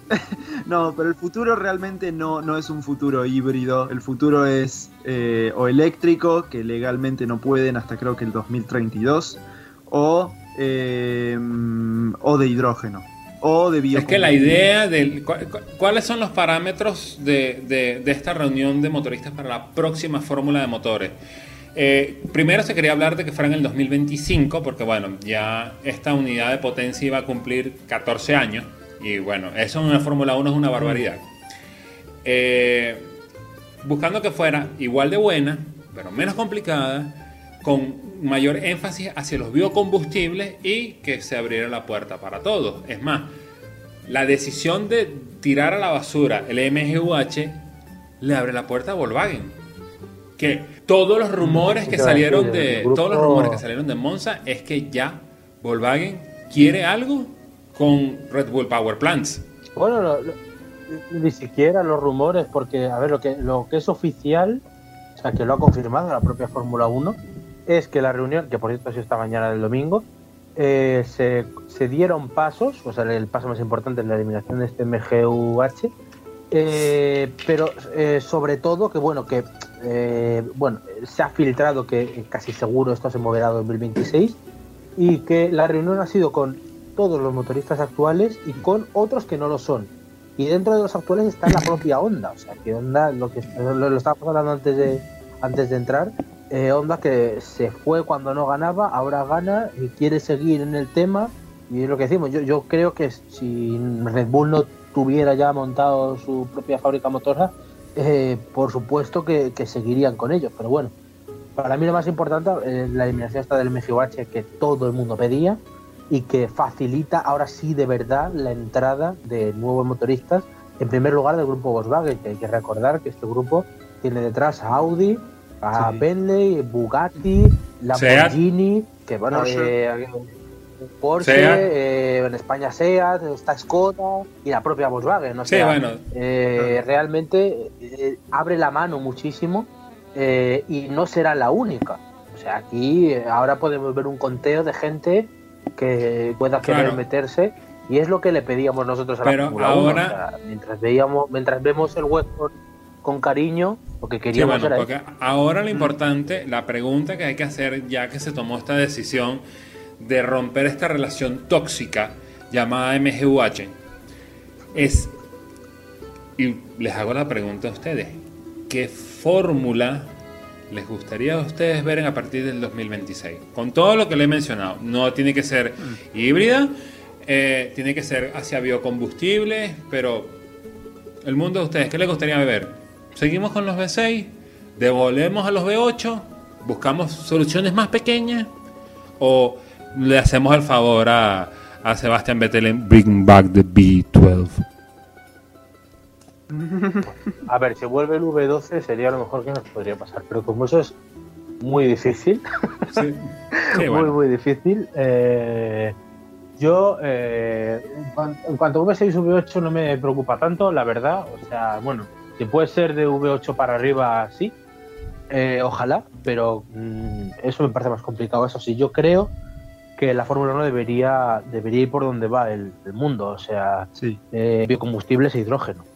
O sea, Sí. yo creo que es lo, es lo básico. Eh, otras Son las dos que yo iba a del Sí, decir claro, también. es que Claro, es que el, el motor a mí me gustaría, a mí me gustaría, Básicamente. esta Fórmula V6 con todo y todo no me ha parecido mala, porque aún así, de todos los paquetes de, de- de motores, el V6 es el que es mejor en ese aspecto, que es más compacto, te da la igual de potencia, etcétera, etcétera, etcétera. No me molesta ver un V10, no me molesta ver al V8. Sé que no vamos a volver al V12 porque todo el mundo está tratando de deshacerse de motores de combustible, bueno, menos en Italia, que dicen que no existe el calentamiento global, pero bueno, defen- defendiendo a, a- Lamborghini, pero bueno. Pero yo pienso que va a ser una solución probablemente porque como tuvo tan mal el, recibi- el mal recibimiento el V6 y que costó tanto para que ese motor sonara, que le quieran poner que si trompetitas, que si esto, que si aquello, que si vamos a extenderlo hacia allá, yo creo que ellos van a revolver una fórmula de vamos con un V8 o un V6 a base de biocombustible. Eso es lo que pienso yo. La tecnología de hidrógeno es buena, pero estamos muy lejos todavía de eh, estabilizarla. Porque ya la podemos sacar, pero el problema es estabilizarlo en alta presurización. Sí, en Sí, competición. yo la verdad que me falta investigar el tema de la, de la- del hidrógeno, por eso no puedo decir de forma tan contundente eso.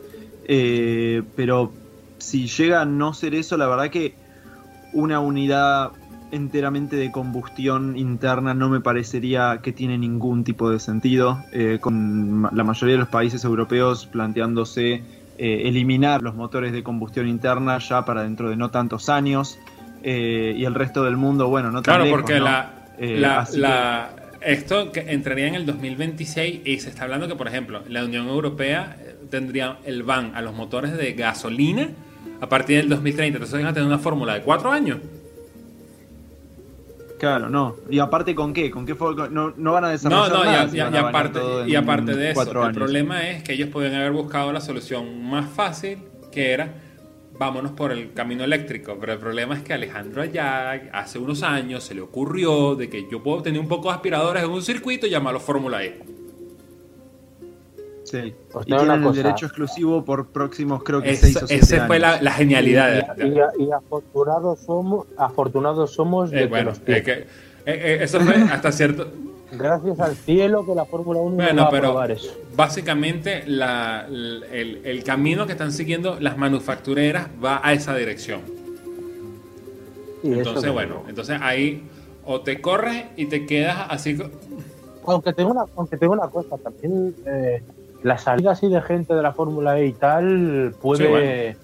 eh, para desgracia del propio Alejandro Agá, eh, ir en contra. Pues, bueno, puede ser que hayan investigado, digan, o sea, cuando se han querido dar cuenta, eh, se ha quedado desfasada, porque bueno, funciona así. son cosas que pasan, Sí, son cosas que sí, pasan sí. y bueno, habrá que ver cuál es la solución que puede plantear la Fórmula 1 para después del 2026, cuando entre esta nueva fórmula de motores, que probablemente van a ser un motor de V8 de gasolina y cuando la Unión Europea... ¿Y ese motor de qué? ¿Es eléctrico? ¿No lo escuchas?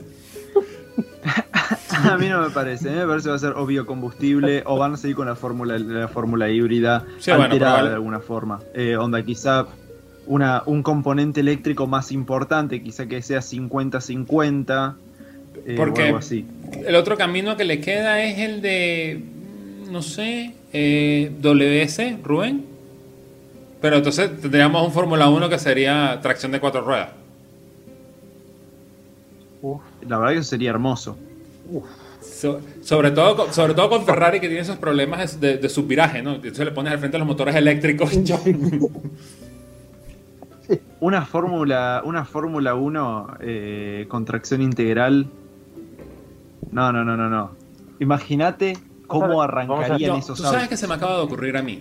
Se me acaba de ocurrir una idea dentro de esa idea de la fórmula híbrida. Deja un motor V6 que te levante tus 600, 700, 800 caballos de potencia. Eso es normal. Y que en cada rueda tú tengas motores eléctricos que generen 250, así para que cuando los sumes todos te dé el, el- número grosero que siempre tenido la Fórmula 1, que son 1300 caballos de potencia, cuando los tuvo el BMW. Pero que entonces eso lo tengas como un push to pass. Hacia el deploy del, del sistema eléctrico. Y que lo tengas es por tiempo. Uf. No que lo tengas que regenerar. Oye, pero, pero, pero es, esta sesión de porno motores fuera. que- Bueno, eh, bienvenidos a Efecto Coanda After Dark. Efecto Anaconda. No, no, no. o sea, Más esto- 18. eh, Anaconda no, todavía no hemos llegado a Anaconda. Algún día saldrá un Anaconda de verdad, pero bueno, eh, por los momentos, no. Eh, ¿Algo más que haya que traer a la mesa, chicos? En principio. no. Bueno, yo un deseo que tenga el motor que tenga el coche del futuro, que no esté dominado por aerodinamistas. Yo el único deseo... Es una profesión a la que yo le deseo el paro. La única profesión, creo, a la que Este, le deseo el paro. Yo lo único que deseo, sobre todo con esto, aprovechando, siguiendo la misma corriente a Rubén, es que, bueno, tomen la decisión correcta y que no le digan a ningún equipo cinco años antes, mira, esto es lo que vamos a hacer, para que vayas desarrollándolo. Como es guiño, guiño. Sí. Alguien dijo. no, alguien dijo Mercedes. Mm, Bueno, pueden seguir a Ryan en arroba F1 piso Ryan, ¿no? Siempre se me olvida. Eh, me parece. Yo, yo Ah. tampoco lo sé. Ah, seguí con los otros y después busquen volvemos. Ryan en Twitter y ahí le sale. ¿Ok? Y al señor. Arroba Arroba F1 F1 Ryan y al señor F1 Rubén Ryan, Carvalho en directamente. arroba Rubén piso abajo de XT. A nosotros, en nuestras redes en Instagram, Twitter, eh, no en Facebook no lo tenemos. Y el podcast lo pueden escuchar en todas las plataformas conocidas y desconocidas de podcast. Apple Podcast, Google Podcast, Spotify, Anchor, Radio Maranelo, eh, Gaceta Hípica, La Fusta, etcétera, etcétera, etcétera. Caballeros, gracias por acompañarme en un lindo y hermoso día de carreras que nos deja una hermosa sensación en la boca. Sí, un auténtico placer, como siempre, Alex, ya lo sabes, Ryan, eh, cada vez más asiduo y es un auténtico placer. Eh, vente cuando quieras. Eh, y nada, un, un- realmente sí, un domingo precioso de carreras que nos va a dejar, que nos deja un mundial de- al rojo vivo. Y yo también, como es un día de Motorsport, acordarme, por cierto, de Alex Sí. Palou, mandarle un, un- bueno, una felicitación tremenda porque está levantada la fuerte que venía eh, en su espalda y ganó Sí, en Portland. La carrera de 20 la IndyCar. vueltas, 20 Líder del vueltas finales de absoluta dominación. Correcto, sí, sí, con una estrategia perfecta del equipo. Después de que le hayan atracado, que por cierto le han atracado en la primera vuelta, pero sale de, de Portland con 25 puntos sobre Pato Ward y puede ser campeón la semana que viene en Laguna Seca. Cosa que si eso pasa, yo no, no garantizo Ah, mi presencia bueno. aquí, pero bueno. No, Eh, no, eh, recuérdate que no tienes el visado para entrar a los Estados Unidos yet. Estamos mejorando eso. Eh, Bueno, si, bueno, si, si Polo ha ido a Monza, mm, yo me puedo con el bueno, eh, bueno. Ryan, sé que tienes un video eh, trabajándolo. No vamos a dar spoiler de que vamos a, de que vas a hablar, pero por lo que nos has dicho en entre manos, es un video muy, muy interesante. Sale para esta semana, ¿no? Eh, si Dios quiere sale para el fin de esta semana. Eh, si estoy apuntando jueves o viernes, todavía me falta bastante, pero sí, eh, sigue la onda de muchos otros videos que ya estuve haciendo, la verdad, eh, de introspección, de historia y sí, muy interesante. Así la que historia, bueno, ya saben, eh, a Ryan lo pueden seguir en su canal de YouTube, donde están unos videos muy buenos acerca de este hermoso deporte, pasado, presente y futuro, porque hay que decirlo. Eh, eh, ha- ha- has tenido Sí. esa onda de tomar de todos los ámbitos, tanto presente, pasado como futuro. Así que véanlo. Eh, eso sí, eh, si lo escucharon aquí, después lo ven allá y dicen, ¿y es el mismo tío? Sí, es el mismo tío. Lo que pasa es que lo está hablando en inglés. Pero tú sabes, él está apuntando a otra, le está apuntando a otra, a otra audiencia. Así que bueno, damas y caballeros, niños y niñas, esto ha sido todo por hoy. Nos veremos en una próxima oportunidad. Chau. Adiós. Adiós.